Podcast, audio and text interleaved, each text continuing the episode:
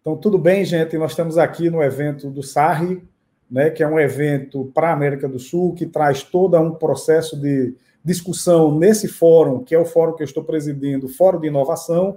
Então, antes de começar a nossa discussão, nosso debate, eu quero parabenizar a organização do evento pela importância do tema, que traz como tema central do SARRI nesse ano a questão da inovação e do processo de transformação. Então, nada mais importante do que discutir transformação justamente nesse período aí de pandemia.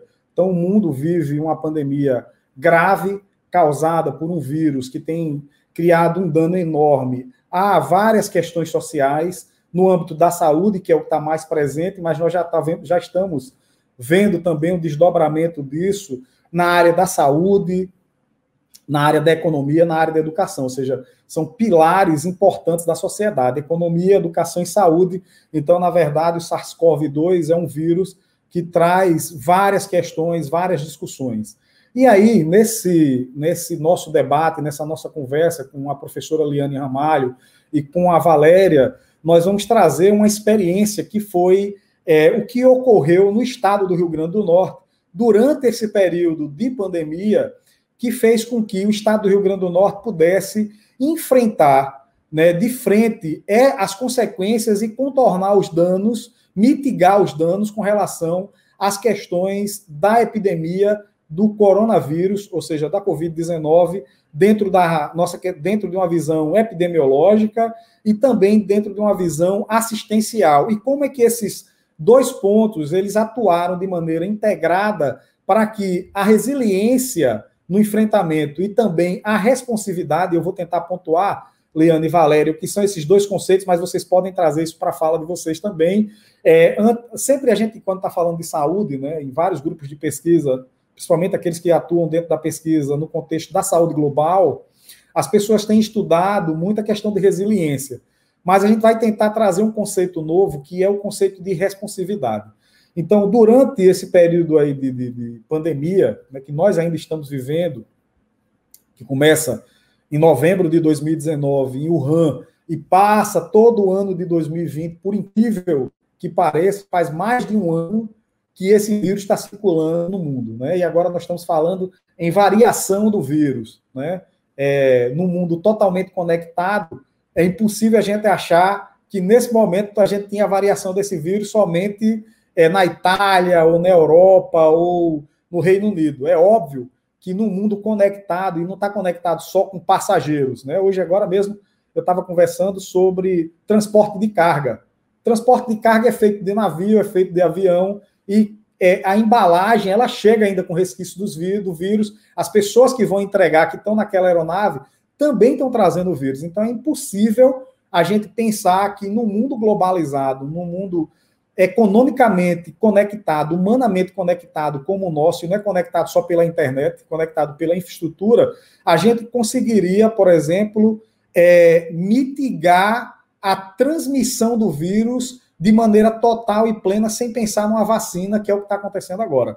Então, no estado do Rio Grande do Norte, existe uma experiência muito positiva, que foi a participação efetiva das universidades, do Instituto Federal, da Secretaria de Saúde Pública, né? E em, dentro de um modelo de cooperação que colocou diversos atores, não só as universidades, o Estado, os municípios, mas também é, os órgãos de controle, uma presença muito, muito importante dos ministérios públicos. Né? E nesse enfrentamento, o Laboratório de Inovação Tecnológica em Saúde da Universidade Federal do Rio Grande do Norte que coordena um dos mais importantes projetos é, científicos de enfrentamento também a uma epidemia nacional, que é a sífilis, passou a ter protagonismo junto com o Estado, com o município e com esses atores no enfrentamento dessa pandemia. Então, essa experiência e outras experiências que o laboratório já tinha desenvolvido no âmbito da cooperação técnica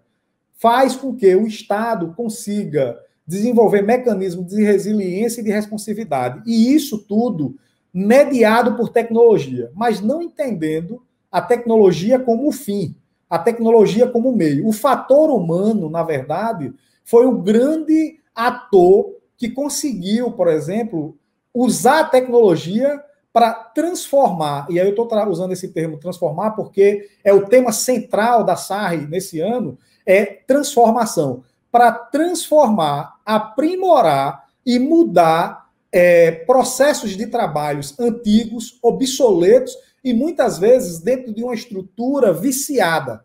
Ou seja, a tecnologia que foi colocada, nós desenvolvemos, na verdade, um ecossistema para enfrentamento à Covid, que traz nos seus alicerces é, a gestão, a informação, o dado, a transparência. Né? Nós entendemos, dentro do Laboratório de Inovação Tecnológica em Saúde e na Secretaria de Saúde Pública do Estado do Rio Grande do Norte, isso é consensual, que a transparência é a maior ferramenta, a ferramenta que mais dá poder à sociedade, à imprensa, aos órgãos de controle para promover uma onda né, uma energia, uma sinergia entre todos os atores sociais é, no contexto da, do controle social e na promoção da equidade.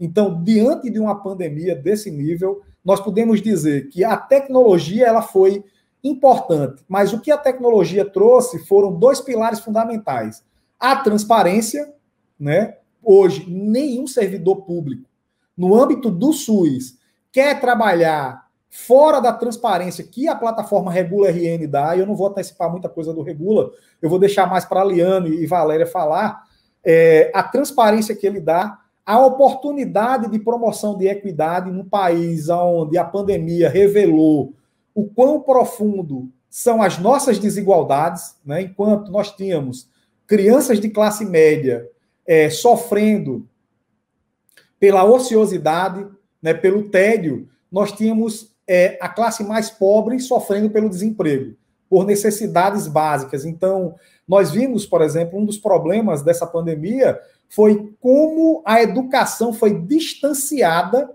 daqueles mais pobres, né? E como os filhos da classe média puderam estar incluídos dentro de ambientes remotos, dentro do ensino remoto, no conforto da sua casa. Mesmo com problemas, mas os problemas da classe mais pobre, da, da, área mais pobre, das regiões mais pobres do país, elas foram ainda mais agravadas. E esse véu né, é, da desigualdade, ele ficou muito aparente.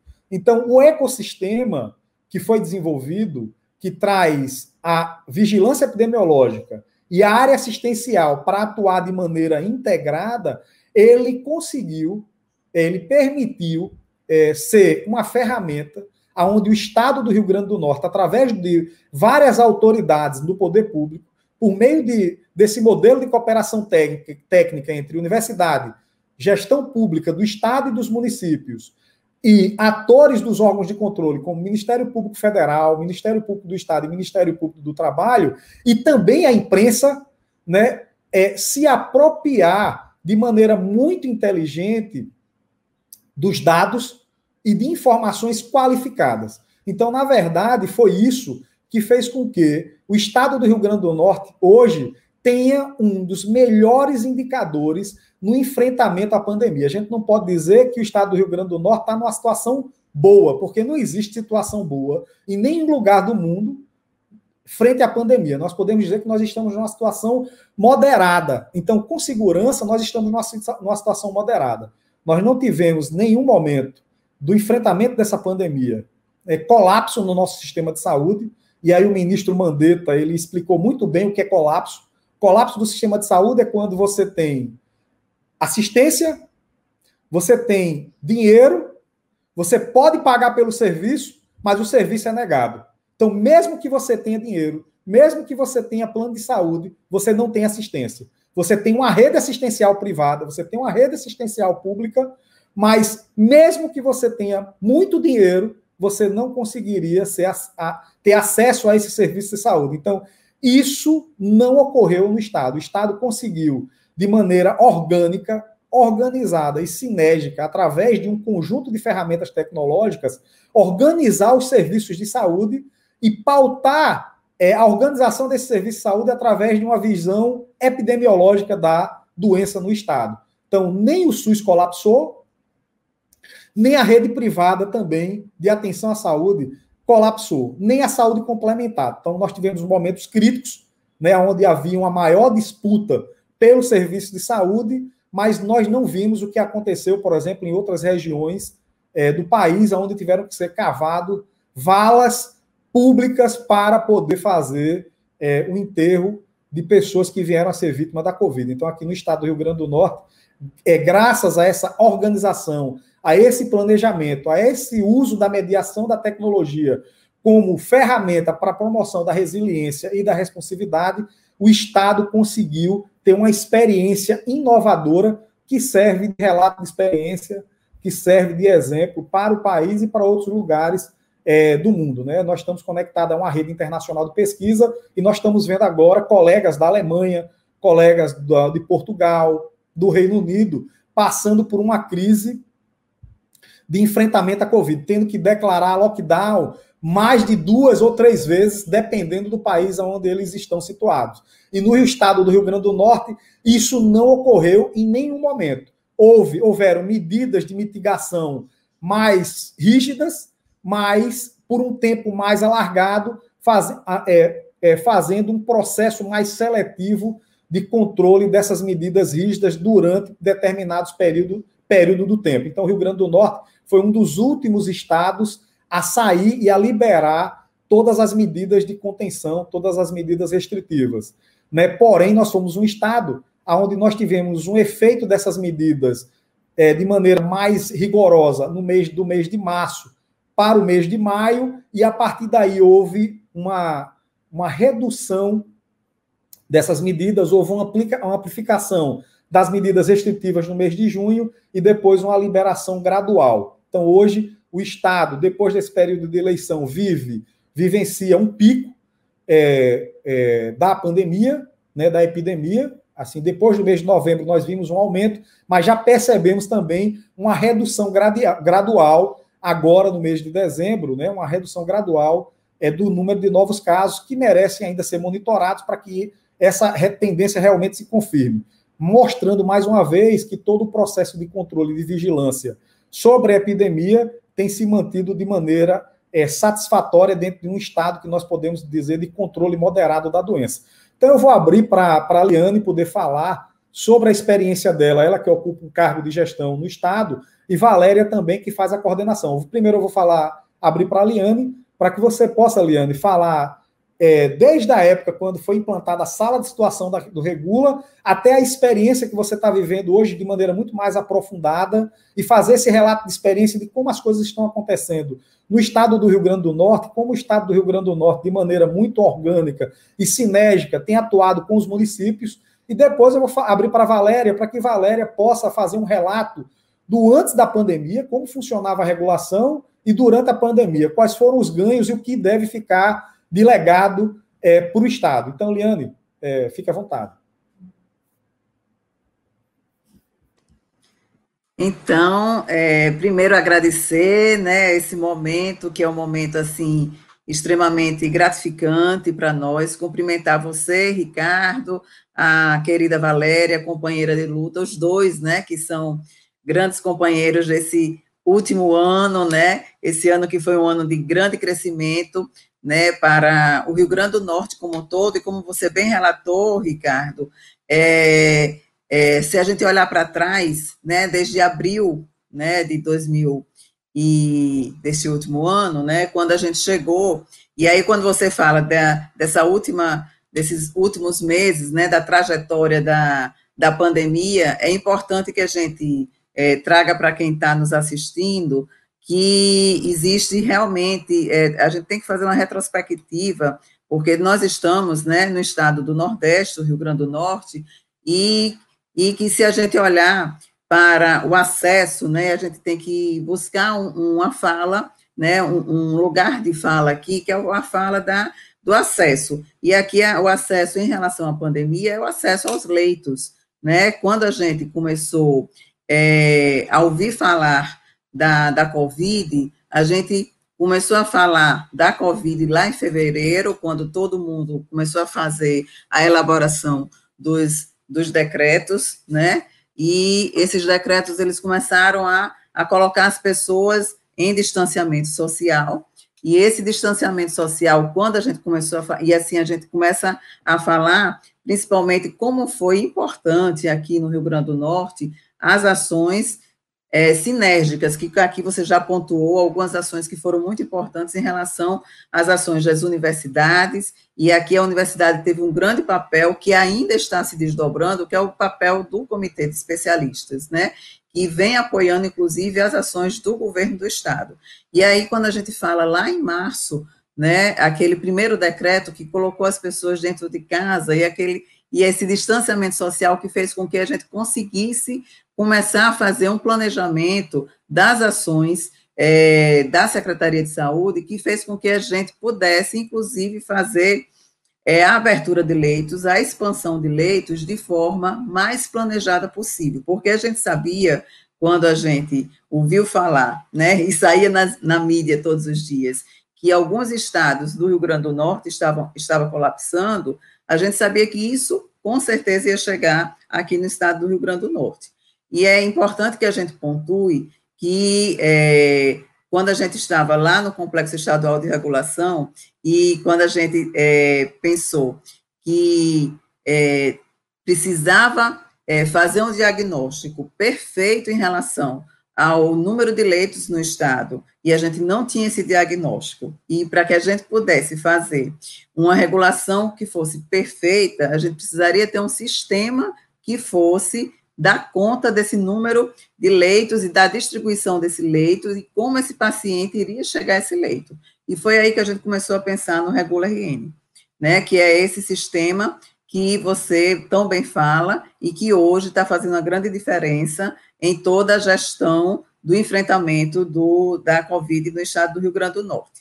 Então, é, é, a regulação, e Valéria vai falar um pouquinho sobre isso na fala dela, a regulação da, da, de leitos no estado do Rio Grande do Norte, ela era feita totalmente é, pelo sistema, não era sistema, né, era feito por planilhas, e isso não dava nenhum tipo de segurança em relação a como chegava esse paciente, né, em relação a, a desvios, em relação a fura-fila, o que a gente chama, né, muito é, vulgarmente falando. E a gente precisava ter segurança em relação a, a número de leitos que a gente tinha e as referências. Então, o plano de contingência, o primeiro plano de contingência que foi lançado, é, ele não tinha, inclusive, número de leitos de, de COVID é, dos hospitais de referência. Na época, a gente tinha alguns hospitais de referência, é, na, no nível central, que era a região metropolitana, e em Mossoró, que era a segunda maior região, que é a segunda maior região do estado. E, como todos sabem, a Covid chegou no estado do Rio Grande do Norte é, pelas duas grandes regiões, que é a região metropolitana e a, a segunda maior região, que é Mossoró. Até pelo movimento mesmo da, do vírus, né, que é a, a classe média, que foi quem trouxe o vírus para o estado do Rio Grande do Norte, ela vinha de um período de férias, viajou para a Europa e trouxe o vírus é, pela, pela, é, por via aérea, né? E veio para a região metropolitana, que é a capital do estado do Rio Grande do Norte, e a gente é, o estado do Rio Grande do Norte é vizinho ao Ceará. Então, por isso também chegou por Mossoró. Então, os dois grandes, é, as duas maiores incidências no início da pandemia era exatamente na região metropolitana e na, na, no oeste do estado. Então, quando a gente é, precisou começar a aumentar o número de leitos, a expansão começou por esses dois grandes, é, por essas duas grandes regiões, e isso foi uma das grandes, é, acho que das, das, das, grandes passos inteligentes da gestão. Como é, mundialmente existia dificuldade em relação a insumos, existia dificuldade em relação a respiradores, é, um dos, uma das grandes decisões que o governo do estado e da CESAP foi fazer essa expansão de leitos de forma regionalizada e nos hospitais do estado. Não foi aberto hospital de campanha no estado do Rio Grande do Norte. Isso está sendo muito importante hoje, nesse novo pico que a gente está tendo. Por quê? Porque a gente conseguiu abrir os leitos, de forma regionalizada, e hoje, que a gente está precisando é, de novo ter esses leitos de volta, está sendo muito fácil a gente colocar esses leitos em movimento de novo. Né? Então, a gente abriu esses, esses leitos é, e a gente tinha nessa época cento e poucos leitos, e no, nesse movimento de mais ou menos três, quatro meses, a gente passou a ter mais ou menos 500, 600 leitos. E aí, é? Críticos e clínicos. Pois não, Ricardo. Liane, então, esse é exatamente o conceito. O primeiro conceito que você falou, quando a gente. Quando Isso. Você, o Estado organizou o sistema para enfrentar. Isso é resiliência.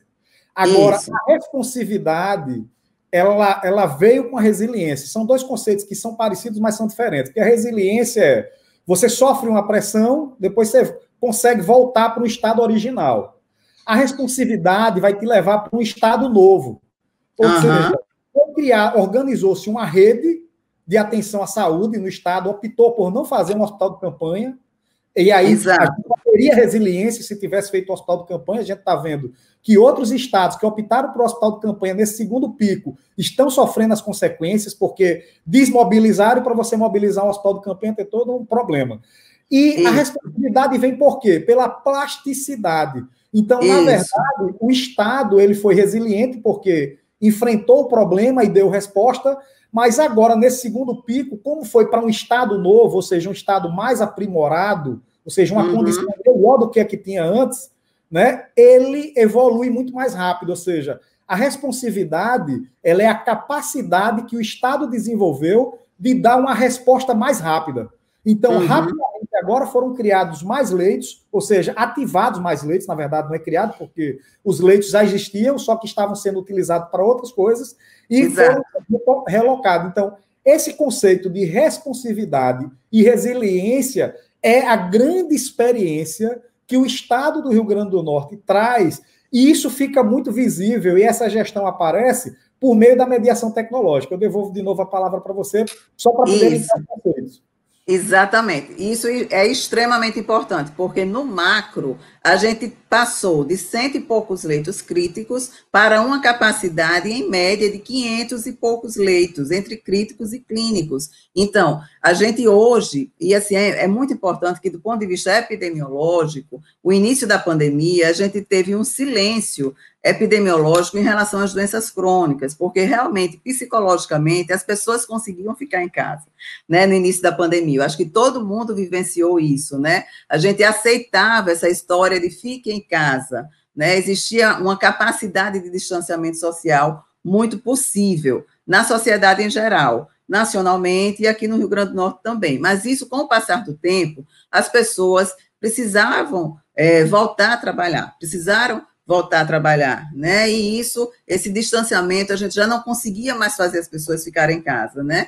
E é, a gente precisou realmente é, entender que a gente precisava começar a movimentar a economia como um todo. E, e isso impactou, inclusive, nas outras morbidades. A gente passou a precisar de ter é, é, disponibilizar os leitos de UTI que estavam sendo utilizados, inclusive, para a Covid.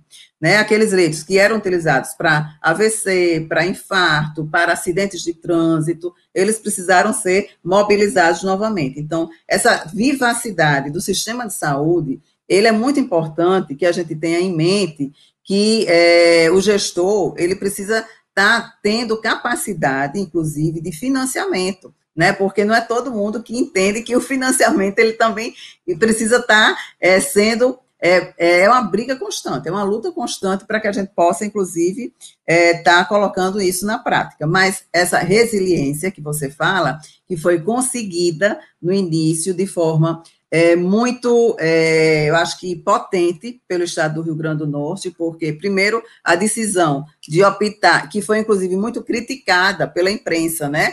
É, por que não fazer é, o hospital de campanha? Porque a gente precisava de leitos nas regiões de saúde. Hoje é muito mais fácil, por exemplo, um paciente, um usuário que mora em Pau dos Ferros, conseguir acesso lá na região de Pau dos Ferros do que sair de Pau dos Ferros, por exemplo, e vir para Natal. Entendeu? Então, hoje a gente tem um plano de regionalização. Só para contextualizar para quem está assistindo a gente, Leandro, quando a gente fala Isso. de Ferro para Natal, são 350 quilômetros um paciente em estado grave sendo transportado numa ambulância. Isso não existe, não existe por quê? Porque há uma rede, na verdade, o que foi criado é uma rede SUS para assistencial para a Covid, totalmente integrada, a palavra-chave é integração, em todo Exato. o estado, garantindo uma fila única no SUS. Só que é uma fila única, mas respeitando a plena regulação dos municípios.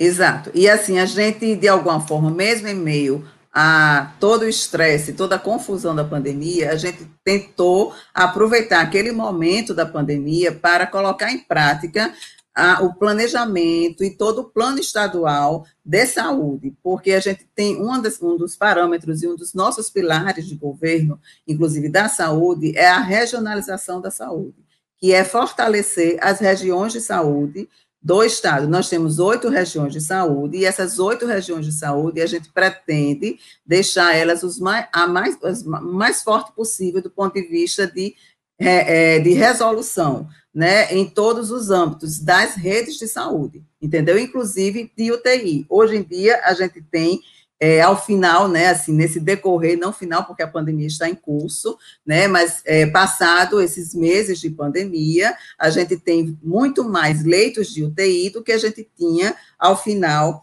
é, ao, no início da pandemia. E aí, voltando um pouquinho para o início da minha fala, que a gente tinha, quando a gente chegou na regulação, um dos grandes é, desafios, e aí Valéria vai complementar a minha fala, que foi é, começar a fazer o diagnóstico dos leitos é, em relação aos serviços, às unidades é, de referência, aos, aos, serviços prestadores. Não só aos serviços prestadores, porque quando a gente fala em, em regulação né, de leitos, né, a gente tem quem solicita o leito, a regulação, né, que é a onde Valéria é, coordena, mas ela coordena o Complexo Estadual de Regulação, mas tem a parte que é a central de regulação, que nós no estado temos atualmente duas, que é a Central Metropolitana de Regulação e a Central Oeste de Regulação, e a gente tem o terceiro eixo, que é a unidade prestadora. Então, o paciente, ele chega, falando aqui muito rapidamente, eu já vou passar para a Valéria, o paciente chega precisando de um leito, né, seja clínico ou seja crítico, com é, Covid, por exemplo. Então, ele chega é, numa UPA, precisando de internação. Ele chega lá e aí a UPA solicita este leito. Então, ele chega, isso a gente chama unidade solicitante. Então, ela vai solicitar, é, aí a regulação vai identificar para onde esse paciente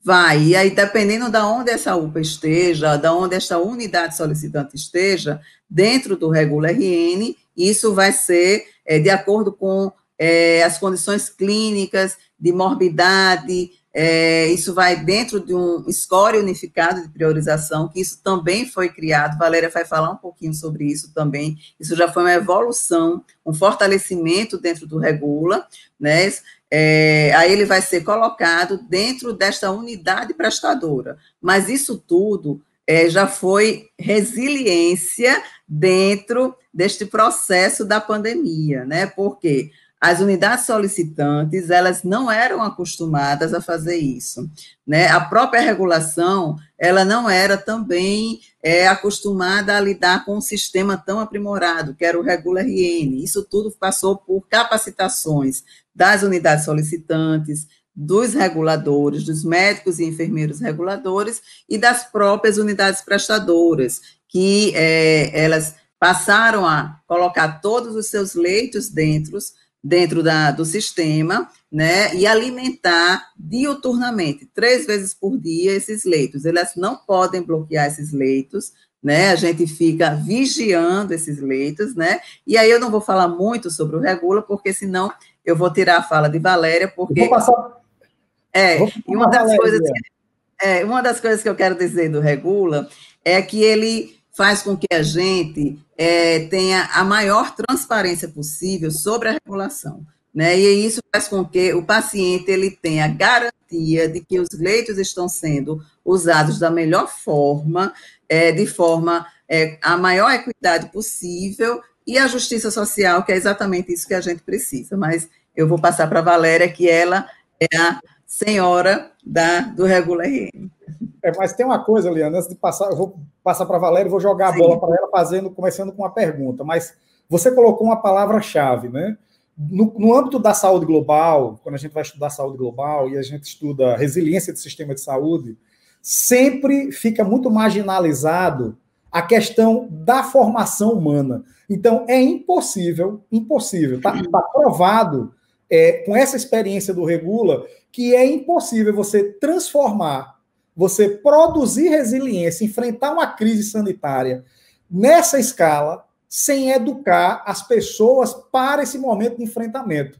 Então, o Regula, ele não vem somente como uma solução tecnológica, ele vem como uma solução de saúde digital, com pilares e princípios na resiliência e na responsividade, mas o lastro dele também, uma das coisas que dá lastro para ele, é a formação humana é, com tecnologia, em tecnologia, para enfrentamento de uma crise sanitária. Valéria, eu queria é, colocar para você uma questão super importante. Eu queria que você fizesse primeiro uma descrição de como era o funcionamento da CESAP antes da pandemia, né? o que a pandemia trouxe de reflexão para essa transformação, para esse para essa mudança e de fato, o que mais pesou, porque a gente sabe que mudança de cultura e mudança de processo de trabalho é difícil no setor privado e também é difícil no setor público. Então não existe um que enfrenta mudança de maneira simples. Inovação, que é o, a, o fórum que eu estou presidindo no SARRE, que, nós, que eu estou presidindo no SARRE, ele diz respeito principalmente a enfrentar questões referentes à resistência durante o processo. E o Regula, ele enfrentou isso também. Então, mas teve um ponto que foi fundamental para promover o, engaja, o engajamento de vários atores. A gente falou aqui de atores do Estado, de atores do município, que está dentro do NIS solicitante, você tem a regulação e você tem o prestador de serviço. Então, você, na verdade, o desafio foi que foi muito bem orquestrado, né, mas teve algo que promoveu o engajamento. Então, eu queria que você relatasse essa experiência antes, durante e como está sendo agora, e o que é que você espera, por exemplo, para frente. Fique à vontade. Então, acho que vocês falaram muitas coisas importantes, né? É, o que eu venho pontuar aqui, como nós trabalhávamos antes da pandemia e durante e estamos trabalhando agora durante a pandemia. Então eu, eu faço uma analogia a um túnel, onde nós só enxergávamos o escuro e não conseguíamos ver é, é o final, onde é que ia chegar aquele caminho. E com o Regula, é, nós tivemos a, a, a, impressão de que aquela luz vinha clareando os nossos caminhos e por onde é que nós iríamos percorrer. Né? Então, é, como Liane falou anteriormente, nós fazíamos a regulação com planilhas eletrônicas e que a, é, durante é, a nossa chegada, quando nós chegamos na regulação, o que a gente vinha pleiteando junto ao gestor é exatamente um sistema é, de saúde inteligente que pudesse nos dar ferramentas mais é, é, adequadas para o processo regulatório, que trouxesse princípios básicos, né? A transparência, a integralidade e a equidade, que a gente não sabia, de certa forma, como é que isso estava sendo feito, a quem realmente a gente estava garantindo o acesso aos serviços de saúde. E o Regula, ele trouxe essa, essa possibilidade de avaliar tudo isso que nós precisamos ter num processo regulatório. Será que nós realmente estamos sendo transparentes? É, estamos é, é, integrando as regiões? Estamos dando acesso àquele que mais precisa em primeiro lugar? Então, hoje, o Regula, ele, ele trouxe para a gente isso.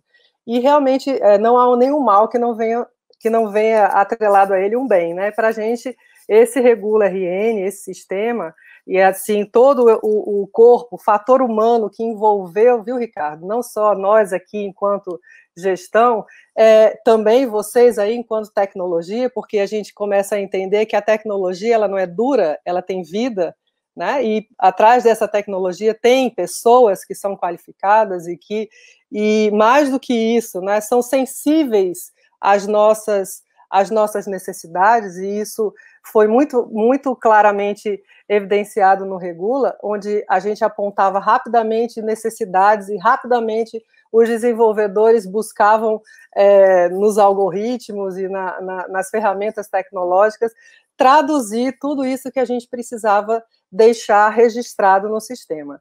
Eu, eu pontuo aqui é, uma, na sua fala que o fator humano ele é extremamente importante e que a ferramenta ela, sozinha ela não é nada, né? E a gente é, conseguiu com este sistema fazer entender à população, não só a população leiga, mas também aos trabalhadores da saúde, que eles fazem parte, todos eles, do processo regulatório. Desde quando se solicita um leito, como essa solicitação é feita, se ela é qualificada, se a, a gente percebe, inclusive na solicitação, a, o nível de assistência que ele pode oferecer àquele usuário que está lá na unidade, lá em Venha Ver, por exemplo, no município bem pequenininho. Então, a gente, é, rapidamente, a gente identifica qual é a necessidade daquele usuário, qual é o caminho que ele vai traçar até chegar ao leito. Então, o Regula, ele pôde nos dar essas possibilidades. E, é assim, eu cada dia mais apaixonada, né, e, e assim, buscando é, é, melhorias e, e, também ampliar o escopo de atuação do, do sistema, que hoje nós só estamos utilizando o sistema para leitos COVID, mas em breve teremos essa possibilidade para toda a rede assistencial, se Deus quiser. Então, o que, que eu posso é, é, ainda acrescentar? O Regula ele chegou para a gente no final de abril, praticamente, é, vamos dizer assim, engatinhando, né? E a gente tinha que fazer ele andar rapidamente, se desenvolver rapidamente. E foi muito importante o fator humano, mais uma vez, nessa história, que é, os nossos médicos reguladores, os nossos enfermeiros, os nossos coordenadores puderam, em tempo real, estar trazendo informações, informações de como melhorar, de como deixar registrado, de como não deixar, é, de como não deixar é, brechas para questionamentos do, do, processo regulatório. Então, tudo isso foi sendo construído em tempo real. Para mim, isso foi assim é, algo que, que realmente surpreendeu a todos. E se não fossem as pessoas, né, os desenvolvedores, a sensibilidade dos reguladores, isso nada teria acontecido. E aí a gente, durante a pandemia, a gente percebeu também que no, o nosso processo regulatório não estava muito ajustado para um evento de massa como a Covid, né? E aí a gente usava é, é, é, critérios diferentes de acesso a leitos de terapia intensiva do que a gente atualmente vem usando. Por quê? Porque eu precisava dar maior acesso a quem mais tinha é, condições é, é, de sobrevivência. O que no início a gente identificou é, que nós estávamos acessando aqueles leitos críticos com pacientes que às vezes não, é, o prognóstico já era reservado. E a gente, num evento de massa, a gente tem que pensar um pouquinho diferente. É diferente de uma situação normal, de normalidade. Até isso, o sistema foi sensível em nos mostrar. E a gente rapidamente teve que evoluir é, para uma análise mais rápida das prioridades a esse leito, avaliando a, a, a, o prognóstico de cada, de cada solicitação, né, de cada paciente. Então, a gente usou o critério, que é o, é o score unificado de priorização, onde todas as unidades preenchiam os, as suas solicitações, mas quando chegava para a regulação, ela vinha com uma pontuação, onde a menor pontuação significava dizer que aquele usuário ele tem o um melhor prognóstico, então a gente precisaria rapidamente colocá-lo no leito. E, é, é, é, com certeza, o, o, a saúde daquele usuário seria mais rapidamente estabelecida. E isso é, não só trazia maior chance de ocupação de leitos, porque aquele usuário não chegava tão grave, rapidamente era estabilizado, medicado, teria alta precoce, e a gente conseguiria fazer um giro de leito mais rápido, dando acesso a, a, a mais usuários ao, aos leitos críticos Valéria, e também aos leitos clínicos. Oi, Valéria, você falou um ponto importante, que é justamente a questão do giro de leito. Quando a gente olha o giro de leito, a gente percebe exatamente a plasticidade do sistema e como vocês, lá na regulação, através dessa, desse critério de priorização, de atender o paciente potencia, que tem um potencial melhor de recuperação, né? e aí você qualifica o sistema como um todo, né? desde a parte da solicitação, porque o profissional que está solicitando a entrada desse paciente no sistema regulatório de leitos COVID, ele passa também a, a olhar critérios que ele não olhava antes ou olhar de maneira mais apurada, ou de maneira mais sensível para isso daí. Então, quando a gente olha para o Regula, é, foram poucos os momentos. Né? Se você olhar durante toda a trajetória da pandemia, eu acho que é importante a gente pontuar isso. Na verdade, o Regula foi ele foi construído com a aeronave voando, ele foi montado em voo. Já existia um, já existia um teco-teco lá voando, que eram as planilhas em Excel, e a gente teve que montar um bonde, é, um Boeing, para que ele conseguisse, voando, é, do teco-teco, a gente transformar ele no Boeing. Foi mais ou menos o que você falou na tua fala. Mas você trouxe essa questão do giro de leito. Então, foram poucos os momentos dentro da regulação que a gente observa que houveram mais entradas é, de pacientes do que saída. Então, geralmente, você tem uma maior disponibilidade de leitos do que entrada de leitos de pacientes em UTI. Então, esse dado ele é muito importante. Por isso é que a gente pode afirmar aqui que no estado, Liane, não houve colapso do sistema de saúde. Porque mesmo nos momentos mais críticos, o giro de leito ele, era, ele é considerado satisfatório, mesmo no momento mais crítico. E aí, claro, que houveram vários gargalos. Um dos principais gargalos no momento crítico foi a questão dos transportes sanitários. Que até isso, Valéria, o Regula ajudou a resolver. Isso. Porque, porque no Regula, a gente consegue estimar com um nível de precisão muito alta a quantidade necessária de transporte sanitário, a quantidade necessária de consumo de combustíveis. Eu me lembro que houve uma doação de consumo de combustível para o Estado até o mês de dezembro. Então, tiveram é, instituições que, de maneira solidária, se propuseram a fazer a doação de combustível e nós, do Laís, fomos é, convidados a estimar isso. E qual era a fonte de dado mais seguro, que, que tinha as rotas das regulações?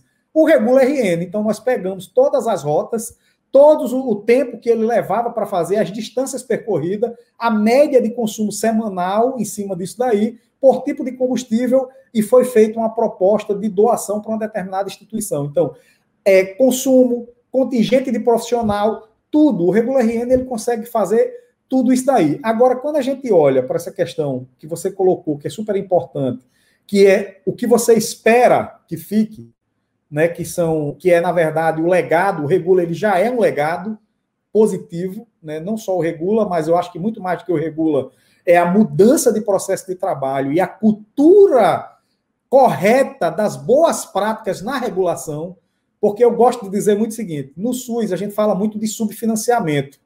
Mas antes da gente discutir subfinanciamento, a gente tem que discutir regulação criteriosa com equidade. Diga aí, Leandro. Fechado o microfone.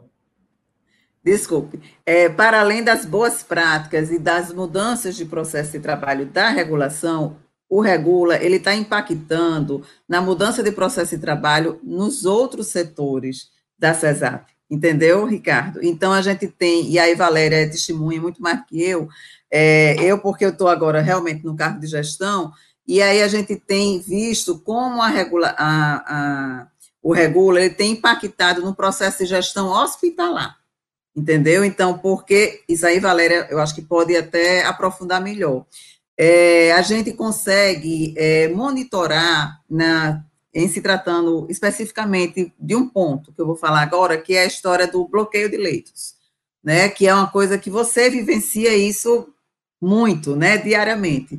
É, essa coisa da quando a gente tem aquele ponto lá da, do, do, regula que trata do bloqueio de leitos e a gente vê por que está bloqueado o leito? É falta de recursos humanos, é insumos, é, é, é equipamento, isso é uma coisa que a gente lida diretamente é, com a, a, as, as, direções, isso de alguma forma vai é, movendo né, a, a, gestão hospitalar.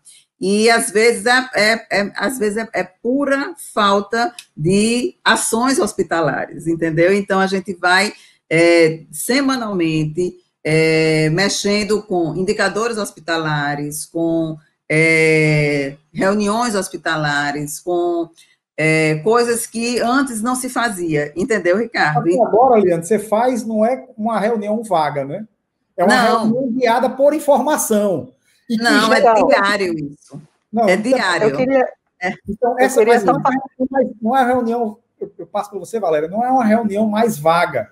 Assim, vamos fazer uma reunião para melhorar. Mas para melhorar com base em quê? Então, Exato. a base, você traz dado, você traz informação e traz conhecimento. Porque, assim, o, a grande, escuro. é a grande, não é o, o, o não está sendo guiado, não é um voo cego.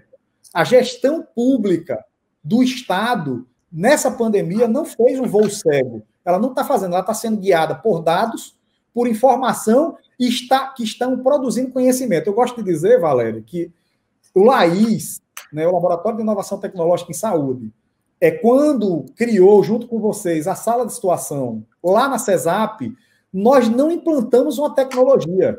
Nós transferimos e compartilhamos conhecimento. É mais do que a tecnologia. E você falou uma coisa simples aqui, uma coisa simples, não, uma coisa importante. É, não, não é tecnologia simplesmente, né? não é inovação simplesmente, porque inovação e tecnologia ela só é de fato isso quando ela alcança a população. E nesse caso, o Regula alcançou. Então, eu vou passar para você, Valéria, diga aí. Então, além dessa, dessas ferramentas todas sensíveis às nossas situações de saúde, é, nós conseguimos um fato histórico, nós conseguimos é, ter duas centrais se comunicando em tempo real, onde o escopo de uma central é, com determinadas regiões e outro com outras tantas regiões, mas quando uma região precisava da outra, essa intermediação acontecia também em tempo real. Né? A qualificação dos processos assistenciais ficou muito claro e evidente que muitos usuários poderiam ser acolhidos e cuidados no seu município. E às vezes essa assistência não era possível porque aquele município não tinha, sei lá, oxigênio. Né? E aí você tinha que transferir aquele usuário para uma outra unidade de, melhor, de maior complexidade. Então, Só que o município, tudo... o município não tinha oxigênio e a gestão central para saber levava dias. Por quê? Porque isso estava transparente. Isso, exatamente. E outra coisa que a gente teve o cuidado de, de quando fez essa, essa, uh, os critérios de priorização desse leito, é saber de onde vinha esse usuário se esse usuário ele poderia ser minimamente assistido no seu município ou precisaria ser é, direcionado para um município maior, município polo, ou é, não havia menor condição de ser assistido. E aí a gente precisaria tirá-lo dessa região, deste município, levar para outra região. E aí vem a questão dos transportes sanitários, onde os SAMUs ficaram muito sobrecarregados, é, não só com as demandas do pré-hospitalar, mas também dessas transferências interhospitais e intermunicipais, né, que foi muito, muito forte, muito pesado, e o Regula mostrou claramente isso, e foi uma ferramenta que nós utilizamos para convencer o gestor na contratualização de um serviço para esse, para esse fim, e que pudesse dar uma, uma folga maior no, na, na, nos serviços de atendimento móvel de urgência, e ele veio é, somar, né, junto com as atividades do SAMU. É, a gente conseguiu também monitorar a taxa de ocupação em tempo real das unidades de referência. Isso a gente não consegue, não conseguia fazer antes do Regula. Né? A gente conseguiu monitorar a taxa de mortalidade, que, é, que coisa, que indicador importantíssimo esse, né, onde a gente poderia é, é, qualificar os nossos processos assistenciais, as nossas equipes de saúde, o que está acontecendo, é o difícil manejo, não conseguem fazer intubação, por que, que não conseguem fazer intubação, não conseguem fazer sedação, o que está acontecendo? Então, tudo isso for, foram dados que foram jogados dentro do sistema, jogados no, no bom sentido, né? Foram alimentados no sistema para que a gente pudesse ter as informações e pudesse prontamente é, outras coordenações agirem é, é, buscando melhoria na qualificação, buscando é, a questão logística e infraestrutura também ser mais rápida para que a gente pudesse ter o leito disponível o quanto antes, porque as nossas, as nossas demandas chegavam é, assim as nossas solicitações já te, teve um período da gente ter num dia 170 e 140 aproximadamente solicitações num dia é, de pacientes 138, aguardando. 138. Oi? 138, né? É, é, aguardando por um leito. Então, esse leito ele tinha que ser vivo o tempo todo. Então, não poderia bloquear um leito porque é, faltou o medicamento ou porque faltou a bomba de infusão. Não, a gente tinha que correr atrás de buscar todas essas melhorias, essa logística infraestrutura para um leito realmente ser um leito e não uma cama, né? Então, o sistema ele veio também com essas ferramentas que podiam sinalizar para a gente e a outros gestores e coordenadores o que fazer, como fazer. Então, a gente conseguiu também um fato inédito: as nossas unidades de referência 24 horas é, é, ter núcleos internos de regulação funcionando 24 horas. Esse é, é um setorzinho, no sentido pequenininho, mas com uma potência gigante, é, para nos ajudar no processo regulatório. Então, a gente contou também com parceiros externos, o Ministério Público Estadual, Federal, é, a Justiça Federal também, que nos monitora 24 horas. É, então, a gente conseguiu instituir núcleos internos de regulações nas redes, na, na, nas principais unidades de referência para o tratamento da Covid, e isso fez um diferencial absurdo no tempo de resposta, quando você indicava aquele leito, ele rapidamente avaliava aquele quadro e rapidamente recebia o paciente, já acionava o transporte para que aquele leito fosse ocupado o mais rápido possível. Isso é vida, né? É, é vida que está sendo salva, né? Valéria, você relatou aí um conjunto de transformações, de mudança de processo de trabalho, onde a mediação tecnológica foi importante para isso. Mas o conceito principal é transparência. A, a conversa da gente está muito boa, nem parece que já passaram 51 minutos, né? Então, é, é, é, Liane, eu queria que você. Você levantou a mão, eu queria que você fizesse uma fala já de encerramento, né? Valéria vai fazer depois também de você, e eu faço um encerramento final. Mas a gente falou aqui muito de regulação, regulação, regulação, mas eu vou dar um exemplo claro de outros benefícios que aconteceram impulsionados por essa pandemia. Aí eu passo a palavra para a Liane, que foi a, a utilização potencial da telesaúde e da telemedicina. Então, por exemplo, lá no Hospital Nofre Lopes, nós temos diversos pacientes com esclerose lateral amiotrófica. São algum, uma centena, mais ou menos. Né? E são pacientes que têm dificuldade de, de deslocamento. Nós temos também lá, Liane, profissionais de saúde que não podiam atender porque estavam dentro do grupo de risco, mas que queriam atender. Então, esses pacientes com esclerose lateral amiotrófica, muitos foram assistidos por teleconsulta síncrona. Eu me lembro que Mário Emílio, a equipe dele, que é do Onofre, atendeu muitos pacientes. Então, eu acredito muito que o Brasil foi muito resistente é, é, antes da pandemia ao uso da teleconsulta. Mas essa é outra ferramenta que com certeza vai ficar e vai ficar para garantir o acesso aos serviços de saúde. Mas a grande, a gran, o grande segredo também para que isso vá para frente chama-se regulação.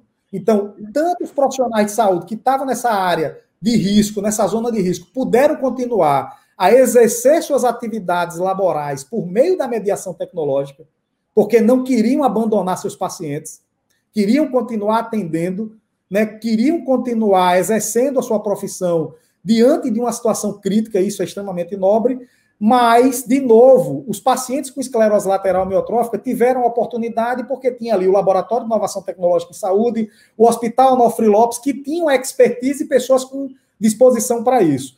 Mas, de novo, a telesaúde, a telemedicina, a teleconsulta, no SUS, ela precisa passar por um processo muito criterioso também de regulação para que a gente garanta esse acesso à população que estão principalmente mais excluídas ou que tem mais dificuldade em áreas remotas. E aí eu abro para você fazer suas considerações finais, depois, depois Valéria, depois eu faço o fechamento.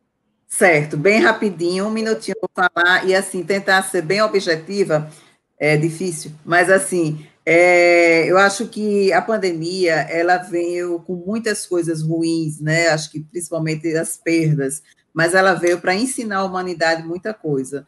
Uma delas é que existe muita gente distante é, que, e com muito pouco acesso, que a gente precisa olhar para essas pessoas principalmente do ponto de vista de acesso, acesso à educação, acesso à saúde, né? Nós já trabalhamos no interior, né, Renato, é, Ricardo, e a gente sabe que a gente precisa levar, é, de alguma forma, é, as, a, a saúde, principalmente para elas, né? E assim, a tecnologia, ela tem essa capacidade, né? E assim, o regula a telesaúde, ele, ele consegue fazer isso é, de uma forma muito tranquila né? E assim a experiência do Regula, é, para mim, para Valéria, para você, ele traz uma série de, de, de pequenas e grandes é, experiências que só nos faz acreditar que é fácil a gente fazer isso, é só acreditar. Como Valéria bem disse, você também, é, a, a, tecnologia, a parte dura da tecnologia, ela sozinha ela não faz nada, né? Assim, ela é mediada por pessoas, né? Pela, por gente que acredita em, em conhecer a necessidade do outro, né, Valéria? Então, assim, quando a gente conversa, entende o que é que realmente a gente precisa interpretar e colocar dentro do sistema. E é exatamente isso que o Regula faz, né? Interpretar a necessidade e fazer o que é possível. E nada deixou de ser feito dentro das possibilidades e das impossibilidades. Né? E aí tem feito ao longo do tempo. Né? Então, ontem mesmo a gente estava conversando né, dentro da, da, do grupo da gestão e eu estava dizendo para a colega, né? Dizendo, olha, eu estou querendo regula em todo canto, porque a gente estava com dificuldade e eu, eu desejando o regula em todo canto, porque é isso que a gente quer né? Porque quando a gente tem um regula em todo canto, o que é que a gente tem? A gente tem transparência, a gente tem acesso, a gente tem facilidade de fazer gestão. Eu vivi o regula dentro da regulação, eu não era ainda da gestão, eu era uma das pessoas que estava produzindo o regula, né? E hoje eu estou na gestão e eu, eu, eu tenho o regula hoje como uma ferramenta potente de gestão é tudo que eu quero na. Eu acho que todo gestor gostaria de ter o Regula na mão, né? Porque é muito bom a gente abrir né, o aplicativo, o computador e ver a taxa de ocupação na hora, ver os relatórios na hora, ver tudo que o Regula nos dá, entendeu? Então, assim, é, para além disso, uma das coisas que, que acho que o, é, tudo do Regula é bom, mas a maior, assim, a principal potência do regula realmente é a sala de situação, é a transparência, né? Porque é, quando ele traz a população para dentro da regulação, que ela entende, através, inclusive, da imprensa e do Ministério Público, meu amigo, isso é, assim, é transformador,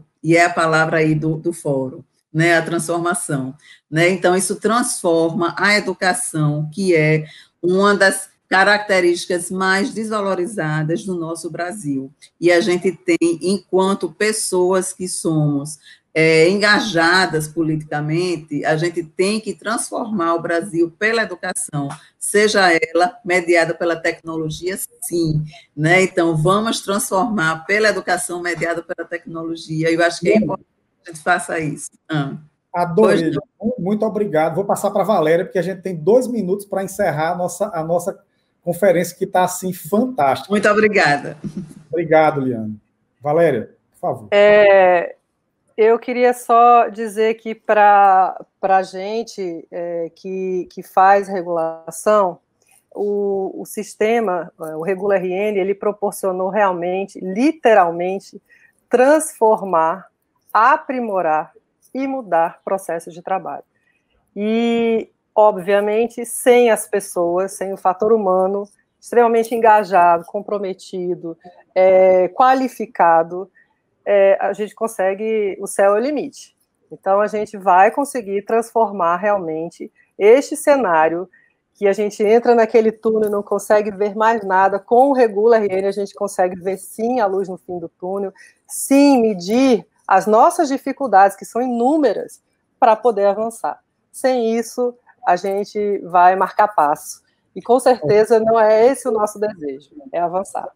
Valéria, muito, muito, obrigado. Eu acho assim que depois da fala de vocês fica difícil fazer alguma coisa melhor do que vocês já disseram. Então, você, você fala, finaliza falando da questão da importância do fator humano nesse processo de transformação, e Liane traz um tema super importante que é a educação. Eu queria agradecer a vocês duas pela disponibilidade, dizer que eu me sinto muito orgulhoso de participar da construção do Regula RN no Estado e, principalmente, por essa ferramenta ter sido fundamental para salvar mais de 5 mil vidas hoje. Então, no SUS, no Sistema Único de Saúde do Rio Grande do Norte, o Regula RN, a atuação de profissionais como Valéria, Liane, toda a equipe de regulação, que é muito maior, a gente não está vendo, a equipe do Laís, que estão lá, os desenvolvedores que você falou, Valéria, foram importantes para que essas 5 mil vidas pudessem, por exemplo, no final do ano, estar com seus familiares celebrando a vida. Então, muito obrigado. Uh, espero que o Regula seja um legado não só para o Rio Grande do Norte, mas para o Brasil e para outros países que necessitam também de soluções iguais à nossa. Muito obrigado.